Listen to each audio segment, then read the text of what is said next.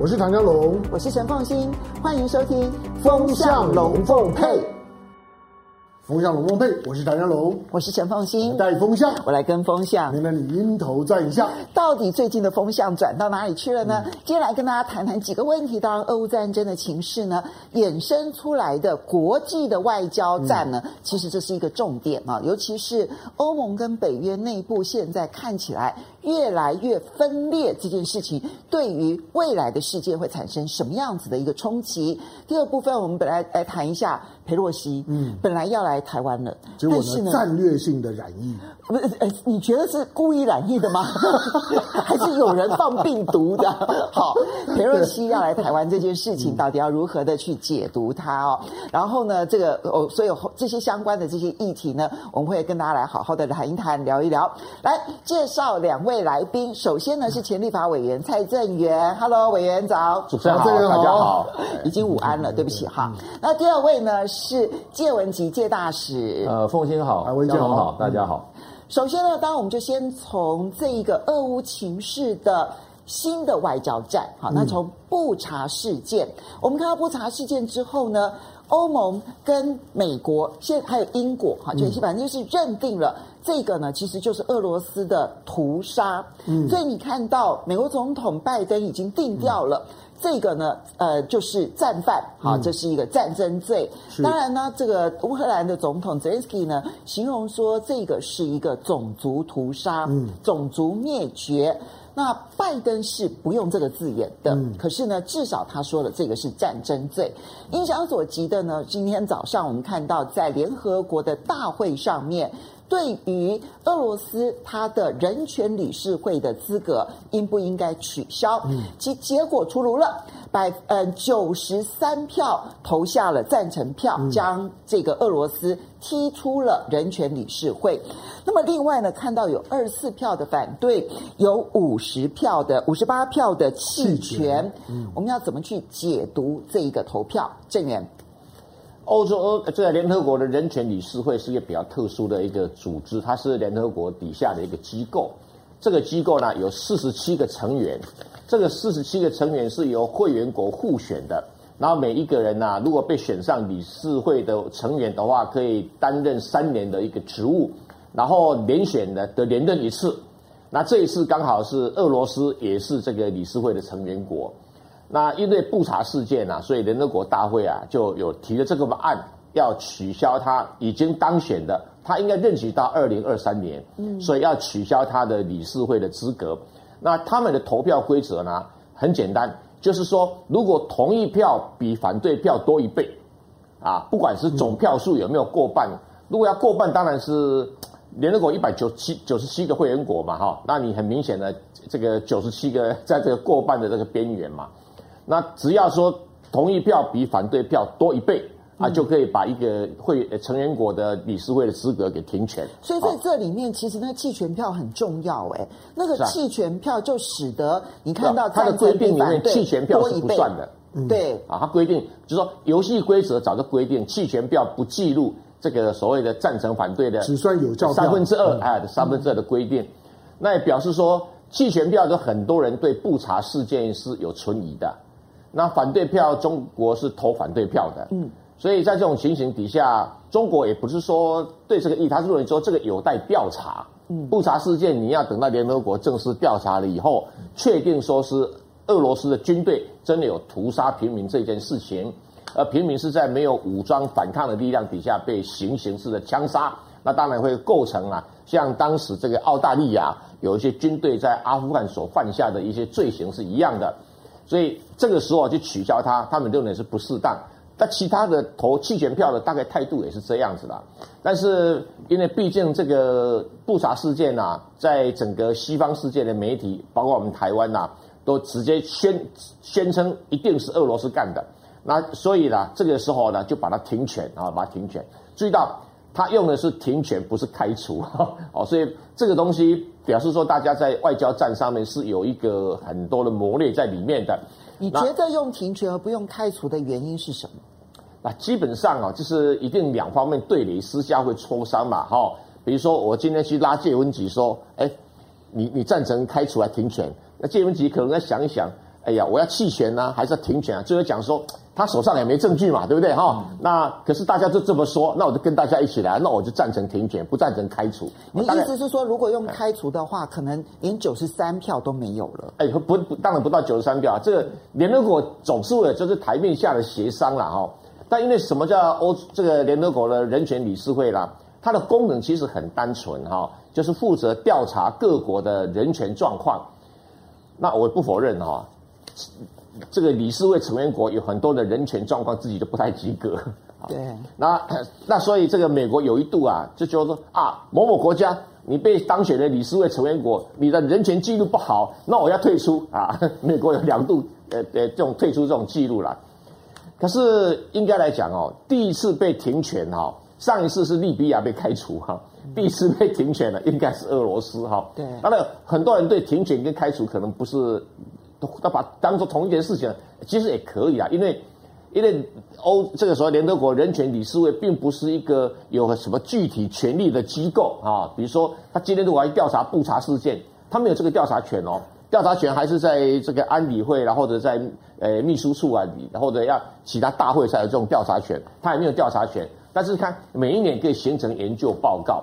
所以它是一个国际宣传战上很重要一环。那无可否认的，俄罗斯在这场宣传战呢是败下阵来。嗯，好，我这边请教一下谢大使啊，这里面衍生出来的其实就是看各国是如何看待布查事件，这里面反对的。跟弃权的，你这样加总起来，其实有八十几个国家，在他们在布查事件当中，其实是有疑虑的，觉得说似乎应该要先调查清楚，哈，或者是可能有些人就根本就是站在俄罗斯那一边，认为说这不是俄罗斯干的，哈。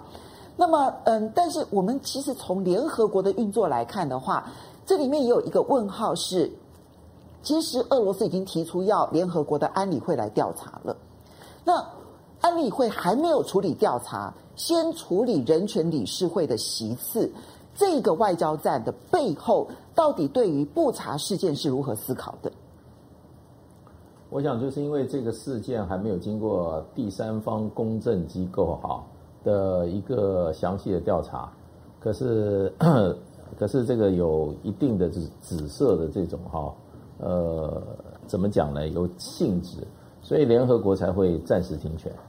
那么，如果将来开启了对布查事件的调查，那么如果说是还给俄罗斯一个公道，或者说是确定俄罗斯确实涉案的话，那那个时候这个停权可能就会，要不然就是取消，要不然就是进一步。嗯，那所以我想这个这个这个还有发展的这个空间啦。不过就是说这个布查事件其实现在从我们在很这个客观的第三者来看，是有一点变成罗生门。嗯，那么如果要现以现在的法治精神来讲啊，当然要经过一个审理、调查、审理哈，最后把它的真相厘清的一个过程。而且在处理这个调查、审理、厘清的这个机构，必须要是呃有公正性的第三方。那现在这个过程被现在国际上还有公正性的第三方吗？嗯，基本上应该还是有。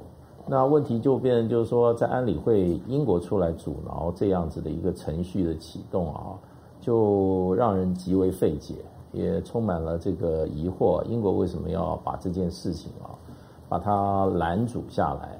所以这个问题其实很多，我们过去这一阵子大家也在讨论，其实要调查真相是非常清楚的。你只要有这个法医啊进到现场，然后这个犯罪学的专家进到现场。然后再收集一点人证的话，那么如果说是确有其事的话，那正好把俄罗斯讲这个乌克兰是这个自导自演，是一个一个完全的一个一个栽赃事件的话，你也可以找出真相。那或者正如俄罗斯讲的是一个自导自演的一个栽赃的一个现象的话，那我总是有一个有一个调查，有一个公开第三机构。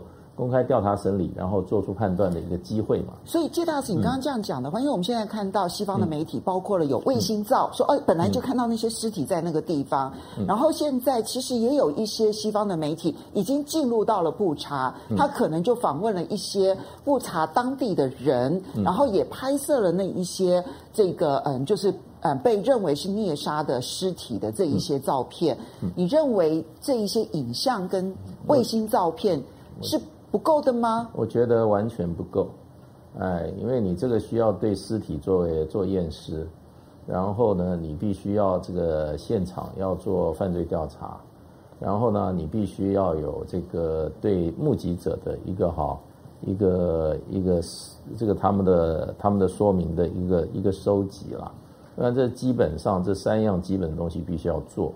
嗯，那媒体卫星照这些，我觉得这种的证据力啊，基本上是不足的。嗯，那当然，这个搜证一点都不难，调查一点都不难，那为什么要拒绝呢？所以这个是一个很大的疑问啊，也是，也是我们很想知道真相的人啊，百思不得其解，英国为什么要拦阻？那么乌克兰也不不没有意见，因为就乌克兰讲的话，真有其事的话，这是对乌克兰在这个战争的道德性上一个很重要的一个证据，他应该把所有的。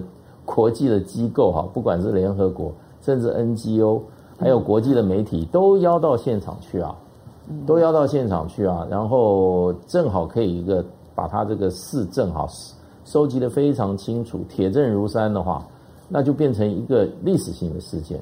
可是为什么乌克兰不这样做？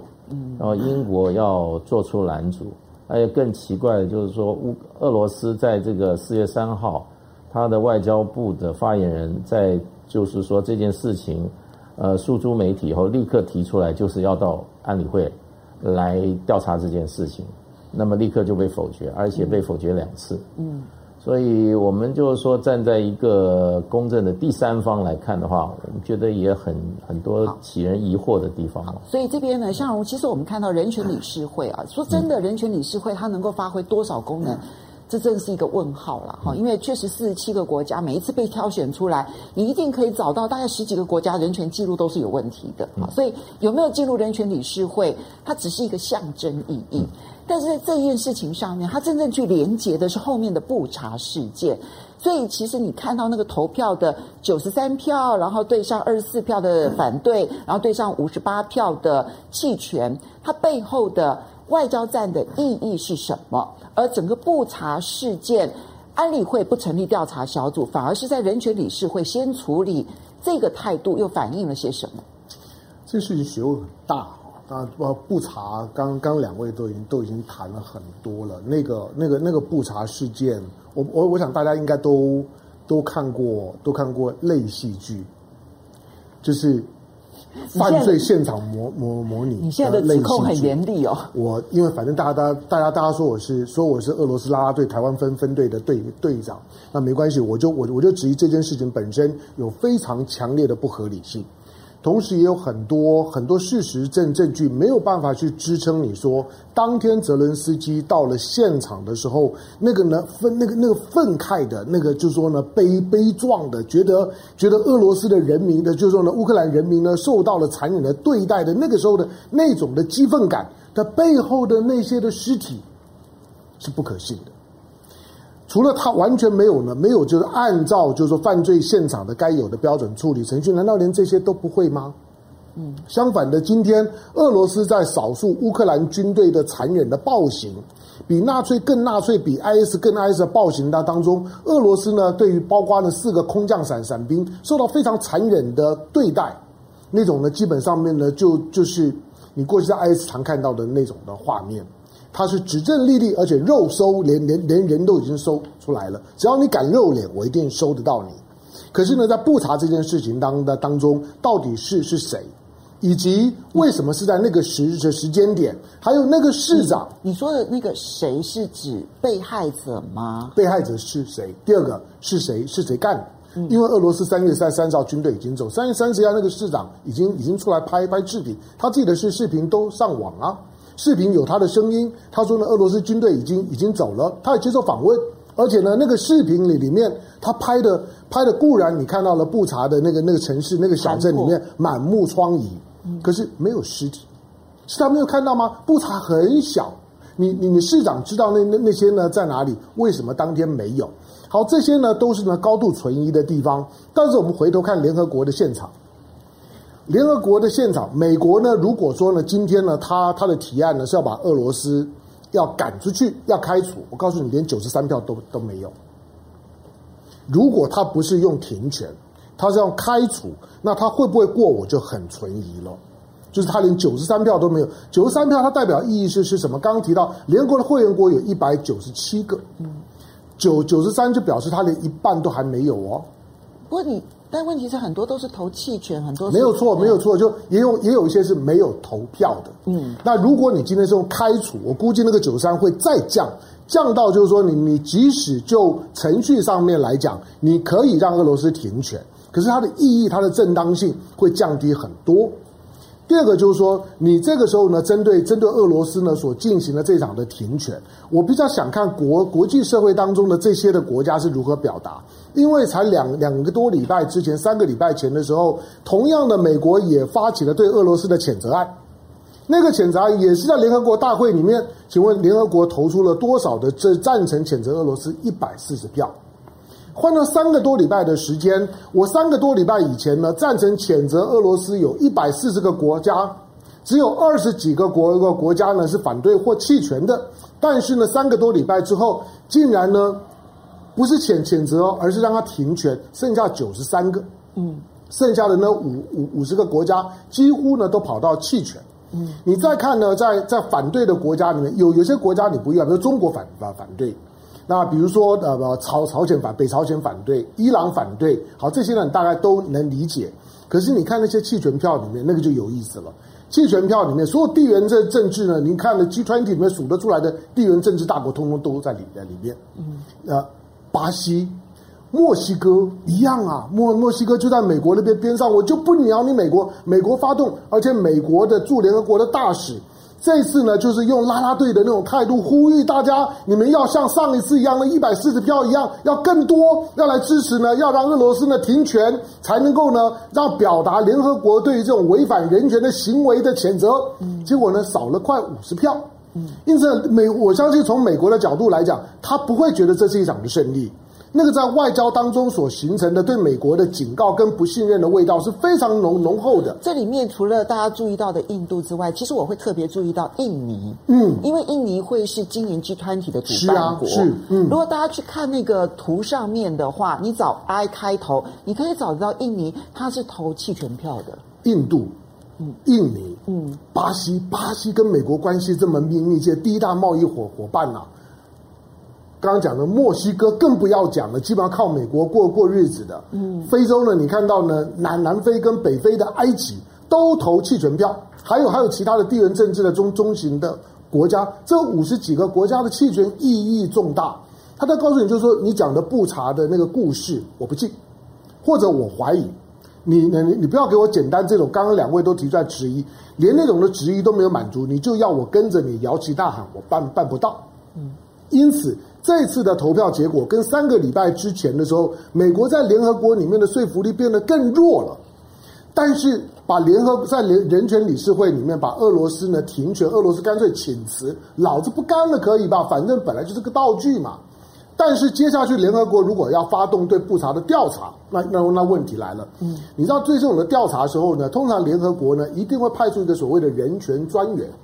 就像五月份他们准备派个人权专员呢去去新疆是一样的，派人权专员。可是这个人权专员背后的所有的所提供的，不管是的证据也好，没有俄俄的俄罗斯，或者说俄罗斯的叙事，俄罗斯呢会面对到一个，如果布查要进行调查的时候，俄罗斯就要面对一个缺席审判。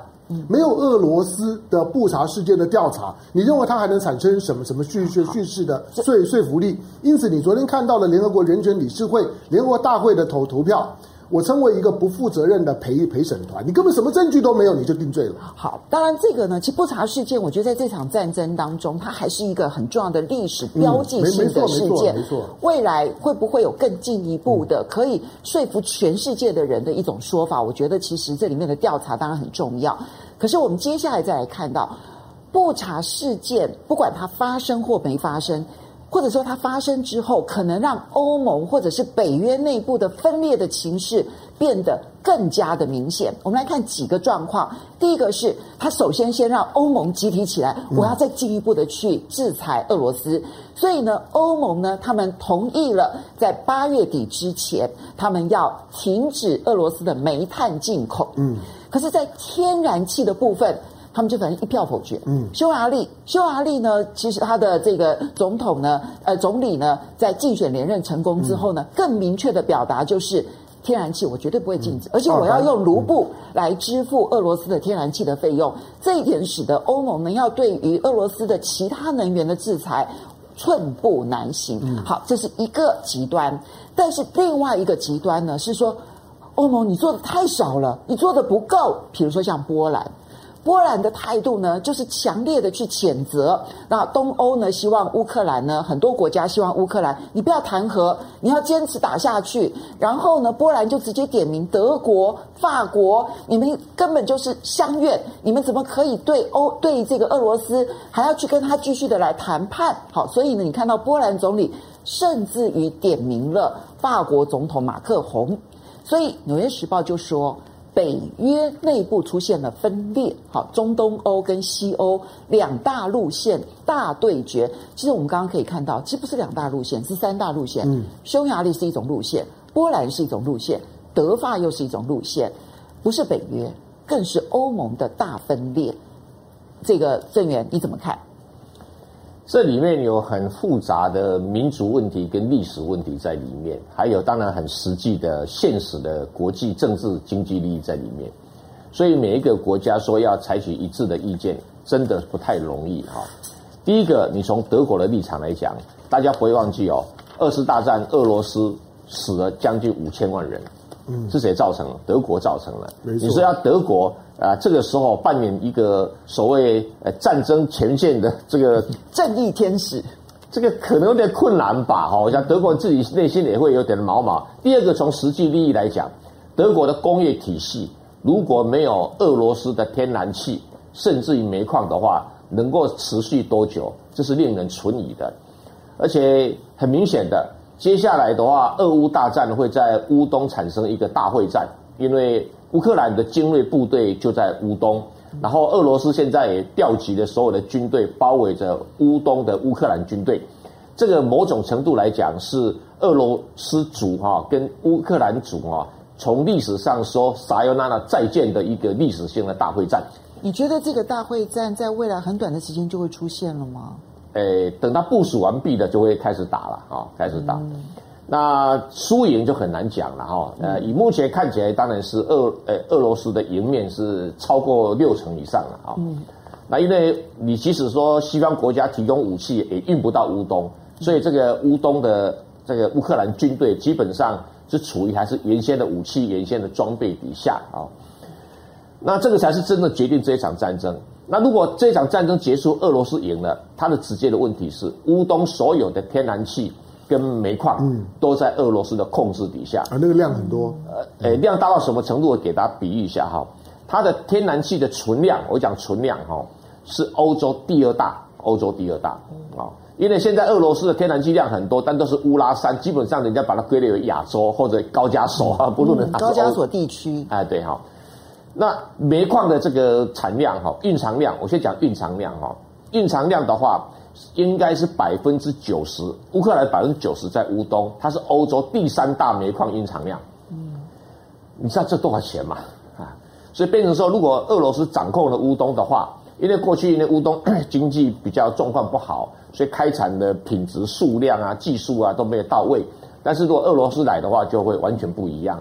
那这一点等于是俄罗斯这一次打仗所做的花费，都可以从这两个能源里面啊取到怎么样回报？那对对西欧来讲就傻眼了啊，都傻眼了。他总不能老是什么要从美国运天然气啊，这这不切实际啊。当然这个是花样，大哥哇，美国有也全世界没有那么多可以运天然气的轮船哈。大家先记住这个事情。现在货柜都不够了，你还运天然气啊？这个是。西德国人必须去精算的，德国人有他会想一件事情：我有必要为了俄乌克兰，去让我德国从此的工业体系处于一个可能变成二流国家的阶段吗？我想这个这个俄国人诶，德国人应该不会打这个算盘哦。那当然，波兰的立场不一样哦。波兰跟俄罗斯哦的纠葛，历史纠葛哈，对，不是我们的我们东方人能体会的。嗯，因为你看怎么时间点哈，波兰人会觉得说，你就是跟德国瓜分了波兰呐啊！这第一件事情。第二件事情就是说，那你苏联哦统统治，把我波兰变成卫星国家，让我很辛苦了几十年啊。哦、嗯，这个是波兰有历史性对俄罗斯的敌视。嗯，他当然希望说，德国、法国啊，你们拿钱出来帮我打垮俄罗斯，或者你们牺牲自己来打垮俄罗斯，这个是波兰立场，我也能体谅，这是民族情感。可是俄罗斯又有一个另外一个历史版本哦，俄罗斯的立场是说，不要忘记哦，在一次大战以前。你波兰跟立陶宛怎么统治我俄罗斯跟乌克兰哦？哇，这个很残酷的统治哦，不要忘记哦。没错。所以曾经杀害大量的俄罗斯人的波兰跟立陶宛是名列榜上，不输给德国，应该排第二名的啊。因为大家可能可能呃不太了解啊，立陶宛跟波兰曾经结为一个联合大公国，同一个国家，对，联合大公国，然后呢很残酷的屠杀过俄罗斯人，对。所以有点想说，我每一个历史都割一段，就每一个历史都割一段，这个你对我不利。所以波兰跟俄罗斯的感情要和好很难。他当然想要趁这个机会，你法国总统哦不帮我去打压俄罗斯的话哦，那我就跟你为敌啊。你德国总理不帮我去打压俄罗斯，我跟你为敌。那我这里要部署这个呃核弹，欢迎北约来部署核弹。这里面我就是觉得一个很大的警讯哈。因为北约也宣布说，废除了1997年北约跟俄罗斯定了一个全名叫做《北约与俄罗斯之间的相互合作协定》。这个合作协定呢，开启了他们经常性的联系。但更重要的不在这条约本身，而是一九九七年签了以后呢，北约公开宣布，他从此不在以前的东欧国家里面部署核子武器。这个这个是非常关键的。所以，如果把这个协定哈给废除掉的话，像昨天所宣布的话，那就表示东欧就可能会发生核子战争的危险是很高的哦。所以，如果再加上波兰这边说欢迎北约到波兰去设核子设施和呃就就核武器，对对，这两个相加起来的话，如果真的在波兰设核武器的话，那核子战争的危险就来了。对于俄罗斯对本土的核子战争就威胁很高了。我跟他解释一下哈。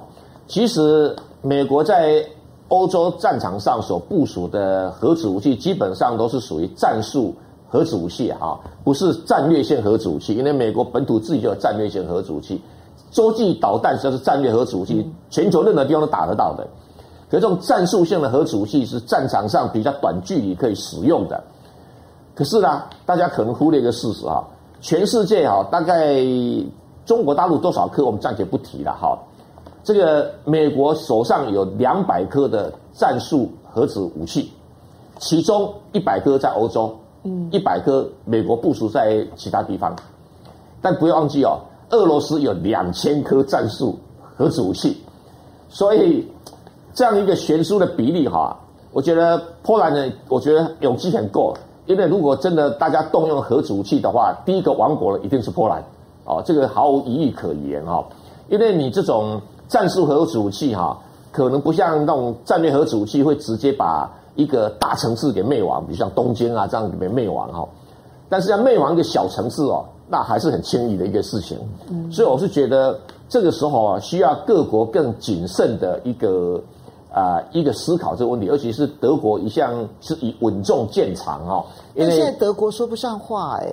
也不见得啦，有钱的是老大嘛，你 听懂的意思吧？哈，他有时候他不一定要讲什么话，有钱的是老大哈。嗯，以前梅克尔当政的时候也没有讲什么话嘛，哈，但是都就能够把很多事情化解于无形。嗯，那我认为德国还是有这个实力啊，尽管美国想要添柴火哈，但是只要听到核子武器哈，德国人一定会先谨谨慎的考虑啊，所以我我我判断呢。波兰叫是叫哈，但是应该影响不了大局。好，北约虽然把这个条约废除了，让我们有所警觉。嗯，可是呢，北约是不是敢贸然的就说好，我这个条约废除的，我以前的宣称就不在了，我马上到呃这个什么罗马尼亚啦，到这个乌克兰呢去部署战术性核武器？你一百颗战术核武器，那对面两千颗，你能干嘛啦？对不对？这是个很现实的问题嘛。好，那我这边就要请教一下介大使了。所以你其实现在看到呢，这一场战争所形成的欧盟在经济上的分裂，不管是匈牙利跟欧盟在制裁俄罗斯上面的不同调，或者是在。战略战术上面的不同调，比如说波兰，然后跟欧盟，所以这里面呢，不管是在北约上面的分裂，或者是欧盟上面的经济分裂，不管是军事上的分裂，或者是经济上的分裂，这个深刻的分裂，它究竟会因为这一场战争呢结束了之后，而逐步的弥补它、缝合它，还是这个分裂可能就埋下了未来更长期分裂的影子？我觉得这一次俄乌战争对欧洲哈的分裂效果会是长期性的。那么，因为大家对这个俄罗斯的看法是不一样的，大概你可以分成两派吧。一派就是仇欧，就是仇俄，要把俄罗斯这个力量哈能够借助机会哈尽可能的削弱的这一派。另外一派的话，就把这次俄乌战争当做一个怎么讲，一个突发的事件。那么长远的还是希望跟俄罗斯和平相处的这一派，嗯，嗯，所以这个仇仇仇，所以仇俄派跟共存派，共存派仇俄派的话，就基本上就三个国家了。现在最明显的就是波兰、立陶宛跟英国。那英国虽然不在欧盟里面，可是它在北约的架构里面。我们现在讲的是欧盟跟北约，我们把它混在一起讲。那就是说，比较这个和和恶就是共存的哈，那当然是法德为主了。嗯，那所以现在这两派现在因为这一次的这个欧俄战争本来就有的嫌隙哈，我觉得迅速加深。那对于这个俄欧战争、俄乌战争即使停止以后，我觉得对于这个权力的平衡啊，它还会有一个十年到二十年中间的一个影响。那这个这个这个欧洲的权力平衡，我想就会这个就因为俄罗斯的角色权力平衡啊，会造成欧盟之间内部的这个深化。因为就波兰跟这个立陶宛这些国家，他怎么来看这场战争啊？我觉得他们认为呃是一场历史性的机遇。那么再也等不到这么好的机遇，可以一举把整个的欧洲啊跟美国哈的力量结合在一起啊，给予俄罗斯致命的一击，打不死。也不没有关系，就把它打残，打到残废哈。那看着残到什么程度？就是说，这个机遇如果不掌握的话，再等下一次机遇哈，不晓得何年何月。所以这一次的这个机遇，对呃波兰、立陶宛来讲，它要英文叫 make most use of it，就是说把它做最大的利用。所以而且难得把这些这些所谓的这种啊。共存派啊，一起拉到这个阵营来，那美国也在里面，这个是一个历史性机遇。欧洲人做事情啊，其实他们是在等时机的，嗯，这个跟我们中国人比较像，它叫什么？因缘具足也好，水到渠成也好，这个是难得的机会。那历史性的仇恨它可以摆，可是呢，历史的仇恨等机遇来的时候，要一次算清楚。那这个德法本来跟俄罗斯间的关系就没有。这个波波兰跟这个立陶宛之间哈，在历史上有这么深的这种仇恨啊，算不清的账。所以当然德法是一个共存的。那所以，可是这一次我觉得这个波兰跟立陶宛取得了很大的主导跟发言权以后，他也不会轻易放弃这个地位，因为他有从西方舆论当中所建立出来的道德优势。对，难得波兰跟这个立陶宛在整个欧盟的发言声量居然会高于德法。对，而且他们也对了德法敞开攻击了，嗯，就是说，是不是？而且给法国的这个马克宏，他算是一个致命一击啊，就是说，也是一个时机，在你选举的最最最敏感的时候，时候。嗯、这个波兰的总理直接质疑马克宏说：“你跟你跟这个普丁打这么多电话有用吗？你再打再多次会有用吗？嗯，这个在人家选举的敏感关头讲这种话的话。”就是抓了时机，想要把马克宏一 一一次打一次把他打掉嘛，这是很很怎么讲呢？很重的一击啦。嗯、那现在也开始对这个梅克尔的这个核核恶的政政策也开始检讨嘛，嗯，也开始鞭尸，嗯，所以我觉得欧洲这一场内部的分裂，我觉得刚刚开始，嗯，而且不太容易收了。好。这边同样请教一下香龙，刚刚其实两位提了两个很重要的事情，郑源跟大家提醒，就是说不要以为核战争真的距离那么远，因为北约强调他跟俄罗斯之间所签的这一个协约废止了，那代表的是东欧的核武器的这个这个设置，未来北约是可以做的。好，那这个其实整个的核威胁就升高到了一个程度。那这个介文汲介大使呢，跟大家提醒的是，这一次的俄乌战争在欧盟或者北约内部所画下来的那个裂痕。未来只有深化，因为路线的差距太大了，所以是一个分裂的欧盟，同时也看到了一个核危机升高的欧洲。好，因为二月二十四号战争开打到现在一个多月的时间，将近四四十天的时间了。有几件事情确定的，第一个就是说，现在俄乌之间的和平谈判大概已经破裂，因为美国没有任何的和平方案嘛。美国没有任何的和平方案，接下去呢，中国就知道说根本就不用谈，所以所以泽连斯基已经改口了。对，所以中国应该会很庆幸说，幸好我没有跳进来当调人，我调了半天有有什么用？变成这个笑话。因为今天你看，全部都回到原来的位置，甚至更激烈。没有美国的态度，就没有和谈。嗯。第二个就是说，对于对于就是说，呃，现在呢，即将要要进行的这场的大战。这场的大战是美国高度期待的，因为他没有和平方案，他认为只要我们继续呢拱去拱拱火拱乌克兰，乌克兰现在也相信他准备大大反攻啊，嗯，所以他大家准备呢集结部队跟俄罗斯对决，嗯，当然大部分人我我同意阵营的看法了，大部分人会会认为说，哎，那这个对决那很难讲啊，不，你要知道俄罗斯，俄罗斯呢进到乌克兰的部队大概只占到他的可调度的兵力百分之二十，还还不到，换句话说呢，他真正的主力部队都还在外头。如果真的到大战的时候，他那些主力部队都是可以动的，会有好几倍的兵力。但现在并没有看到调动啊。对，还没有，就是说还还没有。他不但没有没有调动，而且你知道，美国美国在打阿富汗的时候，连炸弹之母都已经用用上了。可是俄罗斯到现在呢，所谓的炸弹之父都还没有用。俄罗斯因为那种东西用的时候，平民死伤会非常惨重。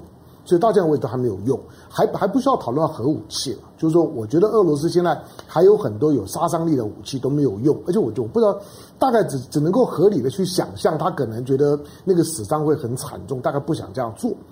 那我们现在看到呢，欧洲刚刚讲到立陶宛，讲到讲到波呃波兰这些的这些的国家，立陶宛也好，波兰也好，捷克也好，斯洛伐克也好，或者北边的拉脱维亚、爱沙尼亚，我告诉你这几个国国家。你如果了解他们的历史，以他们现在的国内的政治情况，每一个国家里面都有顿巴斯，每一个国国家里面只要靠近俄罗斯的边境，都会有相同的顿巴斯，就是呢那一块呢亲俄，而且俄语呢是主流，而且里面呢斯拉夫裔是主流。如果类似像乌克兰的这种的顿巴斯的问题处理到这个样子，他想要呢，他想要呢去恶化。结果呢，导致呢国家的撕裂，他绝对有机会呢在波罗的海三角国、在波兰这些国家上演，因为的情节一模一样。而且在过去的二十年里面，这些国国家对于呢国内的斯拉夫裔俄俄语系的人士的打压，这就不给他们公民权，一模一样。所以他随时都有可能引爆这些国家的内部的政治动乱。嗯，这是为什么？今天你看到所谓的欧盟二十七国，因为英英国退了，二十七国。二十七国里面，老欧洲跟新欧洲态度截然不同。老欧洲不是只有德国跟法国被认为是姑息派、软软弱派，这样一天到晚听波兰、听乌克兰骂。你要知道，老欧洲里面，你有听到西班牙讲话吗？西班牙、意大利，你有听到意大利讲讲话吗？你有听到的荷比卢讲话吗？你有听到葡萄牙讲讲话吗？你有听到的奥地利讲话吗？没有。老欧洲，它就是有它自己的调子。相反的，每天呢，在那边呢，在那好像代表美国在指着老欧洲骂的，就是所谓的新欧洲。这些新欧洲本身既有我们刚刚讲的，它内部其实存在的动荡的风险。这个事情如果没有处理好，那个回火，每个国家都会烧，甚至于呢，像北边的拉拉脱维亚、爱沙尼亚，那很严重啊。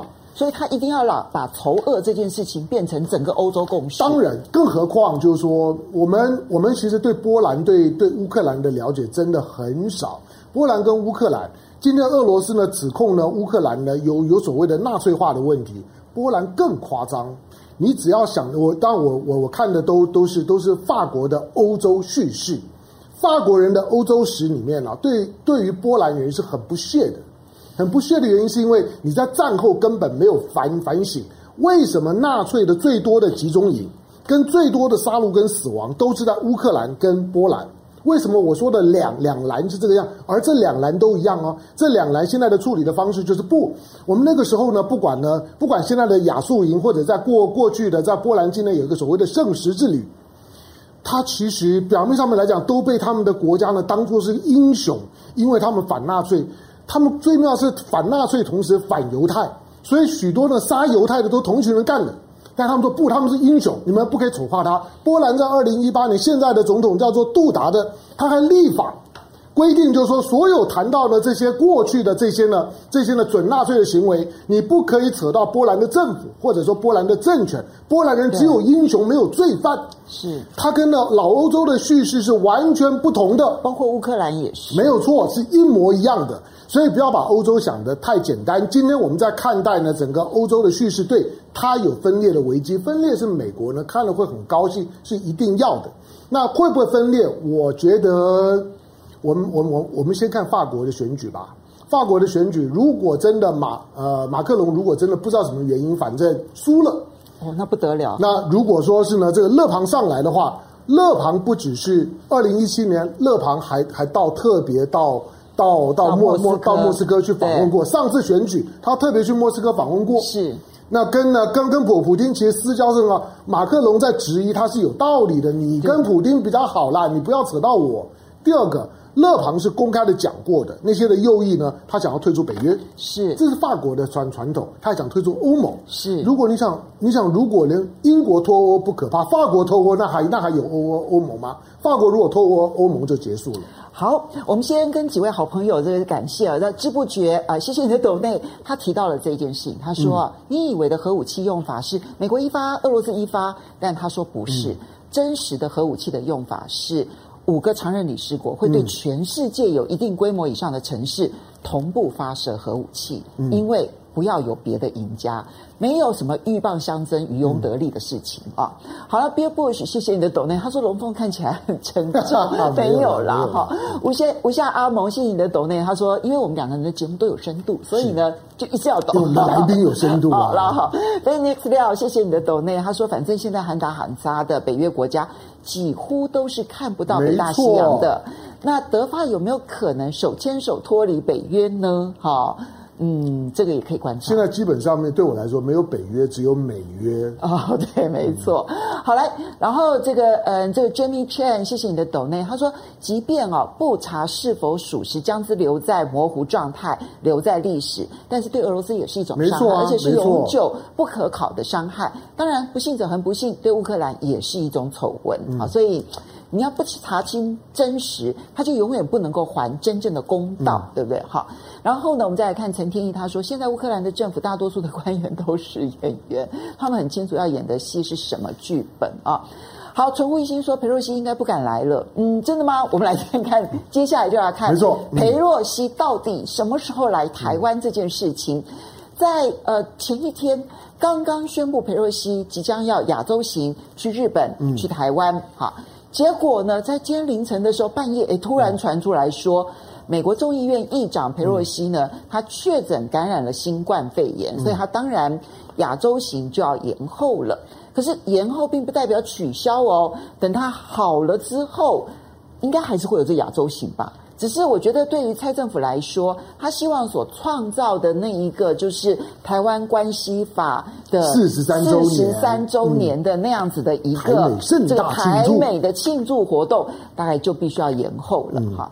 那么佩洛西这次来台湾，因为他是众议院议长，所以你可以看到中国大陆的反应是非常激烈的哈。就呃这个强调说呢，这个呢一切后果要美方负责。可是，到底会发生什么样的后果呢？我们看到说，有人认为说，这会不会台海战争的威胁提高？所以呢，美国财政部长，好，这不是国防部长，财政部长叶伦呢，就说我们会比较像对俄罗斯一样，给予严厉的制裁。什么制裁？当然就金融制裁。所以，郑源，你怎么去看裴洛西来台这件事情？从两个人物可以看出这个问题的复杂性啊。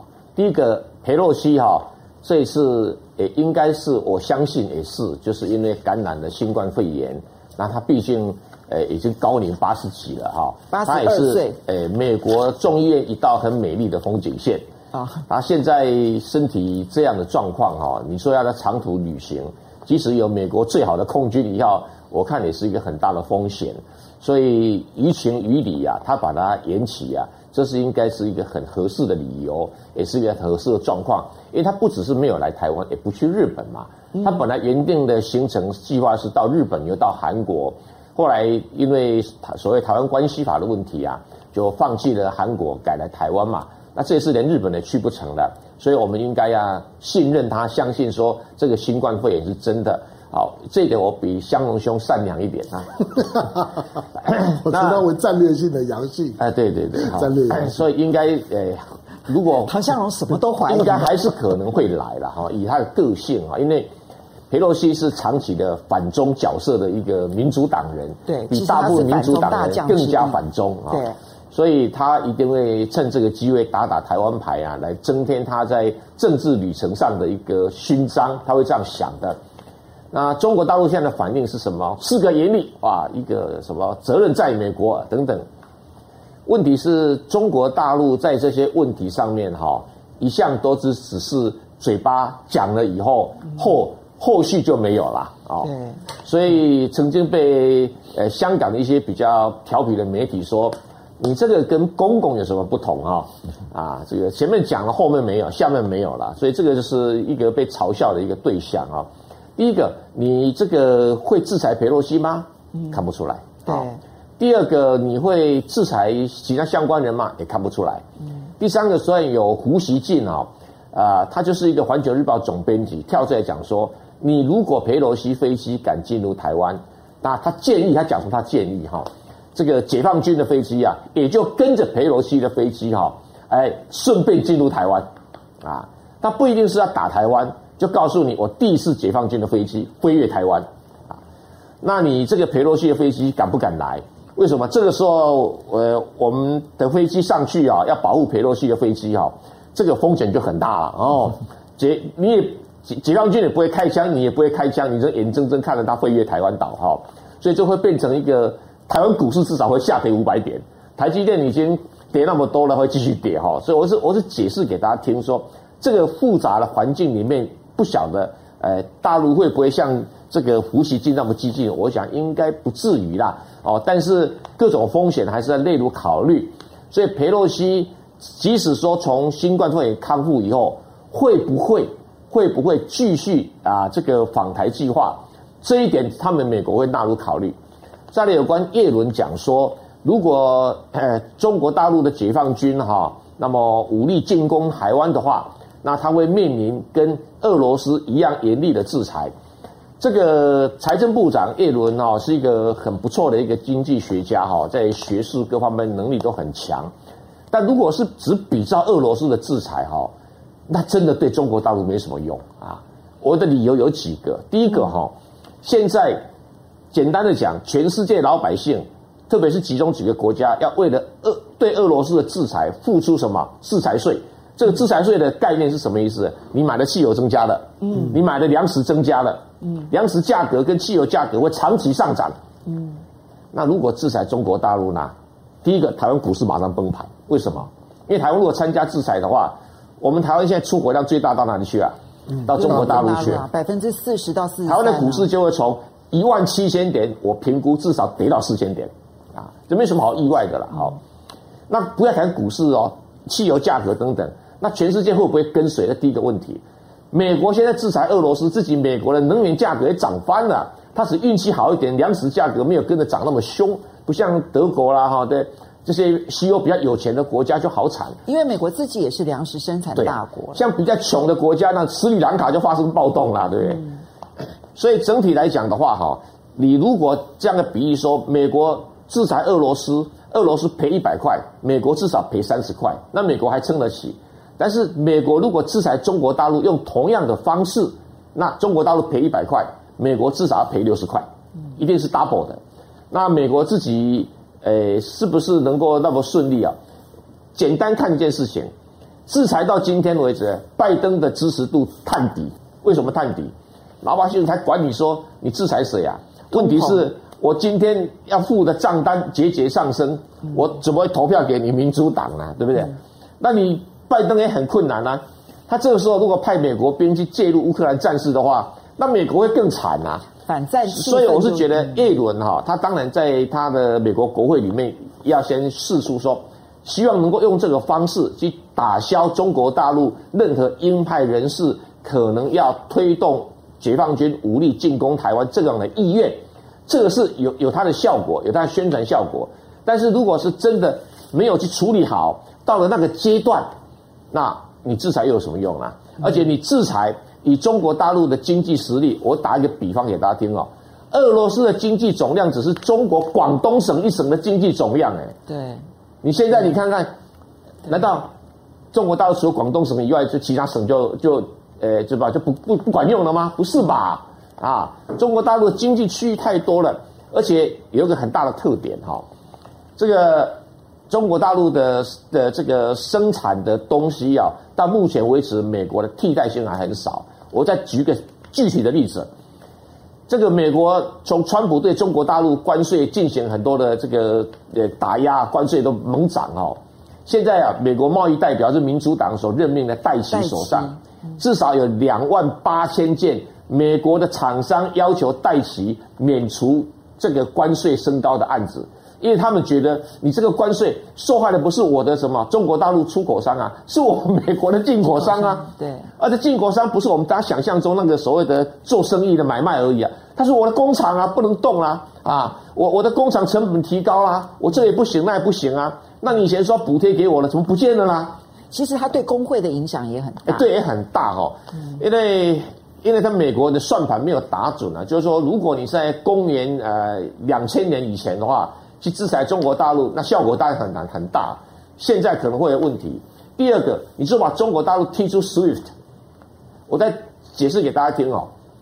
大概到了最近一段时间哈，美国在全世界的一个支付量，就是美军的流量哦，不是增加哎，大家只看到说好像有很多资金流回美国，对，对不对？对。或者美国军火商啊，汽呃这个能源厂商赚了很多钱，不要忘记哦。全世界美国的支付量在这一个月里面掉了一点八七 percent。嗯，你也许觉得一点八七 percent 没什么了不起啊，股票跌个一点八七 percent 算什么？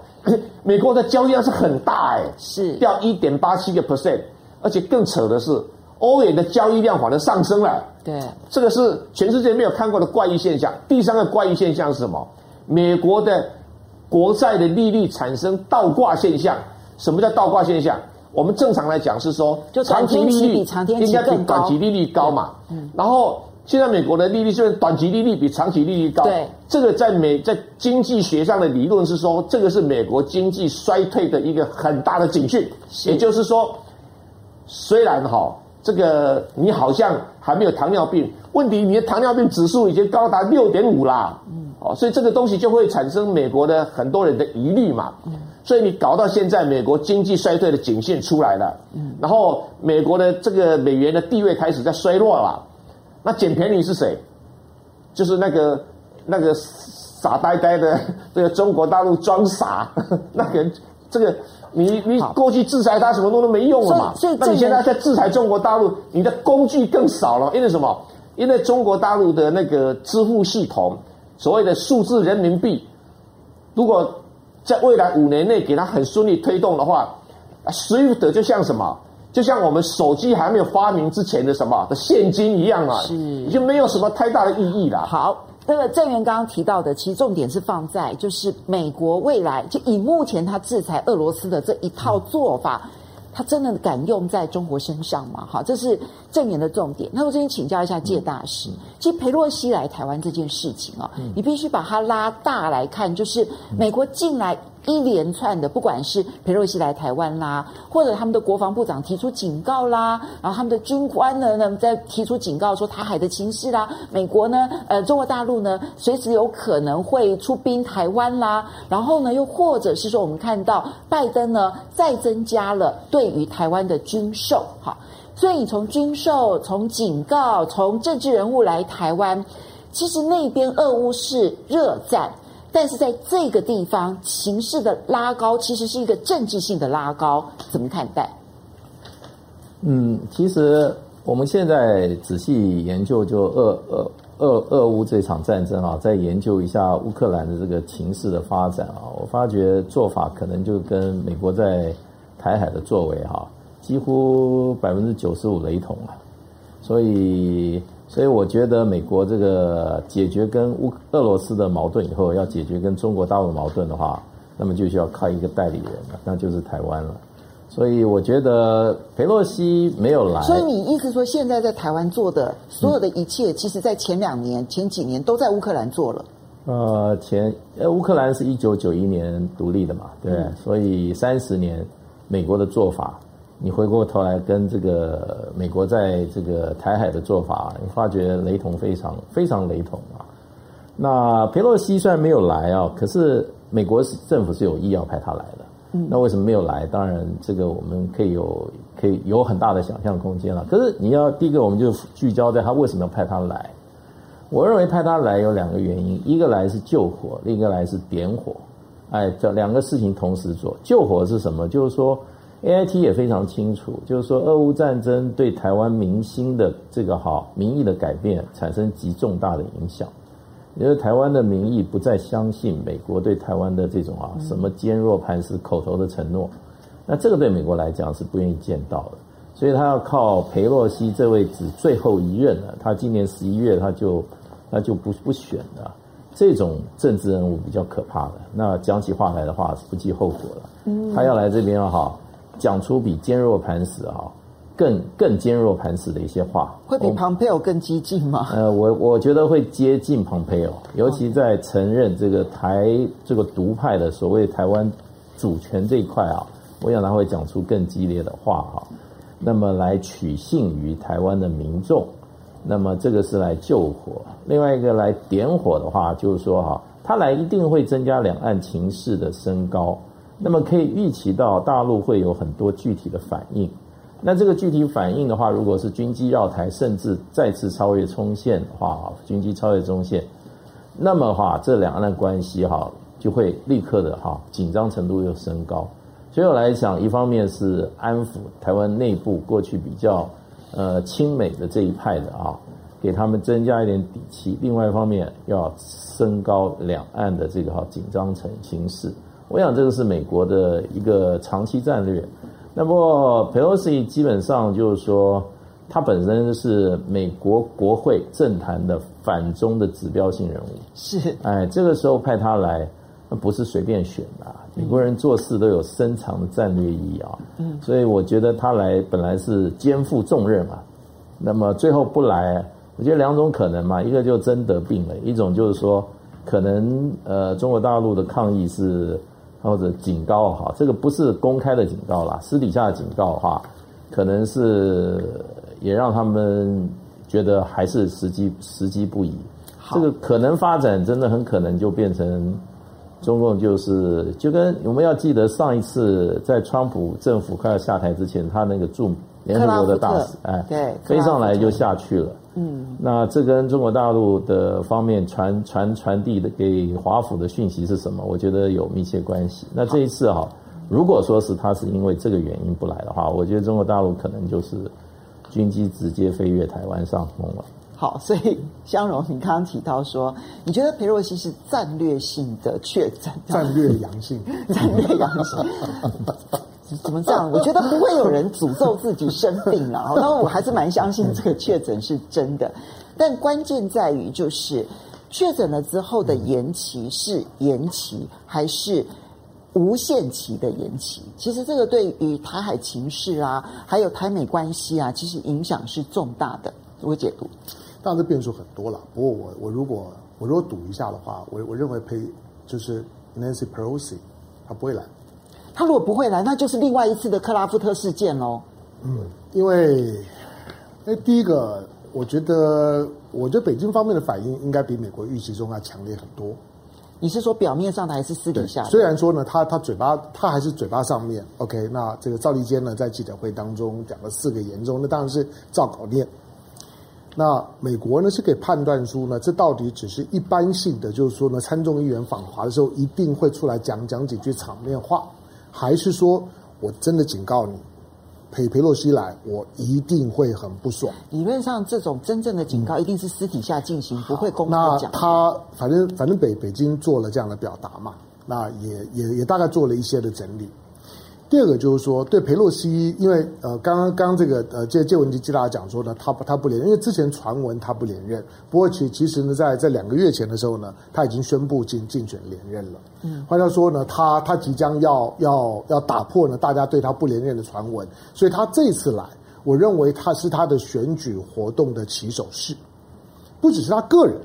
而而是呢，民主党的选举活动的起手式，但他能不能帮助救火？就是呃，让台湾内部的以美派的这个声浪可以稍微的降低一些。我、嗯、我认为台台湾的感觉并不重要，而是而而是美国的民众会不会？因为现在不管是美国共和党或者是民主党，到选举的时候没有招的时候呢，就是举起反中的大旗，一定啊，秋 C 给他管理，就是旗子举举高一点，反中的叠加了，对我讲。那佩洛西基本上面在总统、副总统、国务卿不可能来的情况下面，那众议院的议长呢，已经是美国表达呢对于呢挺台反中这个议题当中的极限操作。换句话说呢，不会有比佩洛西呢更高的，那比佩洛西低的也没有意思，因为呢参众议员该来的都都都来过，谁没来来过呢？所以佩洛西来是会呢在压在那个那个红红线区的边上。夹爆兵这样子呢，车过去。好，但是当我我相信他是他是真的真的是确诊了。那这个确诊之后，当然你看十五天以后嘛，看他的看他的情况。我们我们祝他早早日康康复，这没有问题。我只说，因为大家都会比照二十五年前的精锐器。嗯。那如果你把裴那时候也是国会议长，好吧？那你把你把你把裴洛西跟金金瑞气做做个比较，没有没有差别，他们都是众议院的议长，都是现任哦。对。可是他有很大的不同。第一个你要注意到，就是说，为什么在当时金瑞气来，为什么今天裴洛西来？所有众议院议长呢，会会呢以现任呢访台的时候呢，都是呢两岸关系极糟的时候。在当时一九九七年的时候呢，是在两岸关系最糟的时候，是呢呃台海的就那种飞弹危危机。一九九六没没错，然后呢是李李登辉呢呐喊的要呢借机用忍的时候，是香港要回回回归的时候，是整个亚洲动荡的时候，那个时候呢。然后在当时，北京对台湾老实讲，他没有任何的军事上的优势啊，对，制空权、制海权都在我们的手里面，除了气叫一叫之外，他不能够做什么。飞飞弹危机已经是最极限，可是那个时候也是兵凶战危。当然，你年纪轻的，你很难想象那个时候的兵凶战危的气氛跟现在没有什么差别。嗯，所以这个时候众议员来，你可以管美国的操作的路数差不多。但是今天的北京，今天的解放军终究不是二十五年前的解放军，他能够采取的应对的方式跟可能的动作就多很多了。除非美国存心的就是想要像在乌克兰挑起一场战争，然后呢把欧欧欧洲呢彻底的分裂，也不愿意看到呢亚洲走上整合的道路。我说亚洲三十年不打仗，嗯嗯，我说欧洲呢二十年不打仗。可是呢，当一场战争就全毁了。美国当然有可能，美国向来都是用战争呢去去拆解人家，去分裂人人家。那就看中国在这一次的裴洛西事件当那当中，中国会采取怎么样对应的策略？我认为台面下的交涉会非常激烈。好，所以现在不能观察礼拜天了啦。哈、嗯，现在可能要十五天后，嗯，四月底之前，也许我们还要再重新谈一下这件事情啊。嗯、好，呃，时间的关系，要非常谢谢呃明儿肉的呃斗内，然后呢还有李十二，他特别强调。他的抖内是支持蔡正元的，我不会给蔡正元的。好，还有江超，谢谢你的抖内哦。那因为时间的关系，那可能很多朋友没办法好好的感谢、嗯、来讨论。那谢谢你们的参与，不要忘了，最重要的是下个礼拜同一时间、嗯、在雅虎星期五十二点，风向龙凤配，我们下礼拜见，嗯、拜拜，拜拜，雅虎。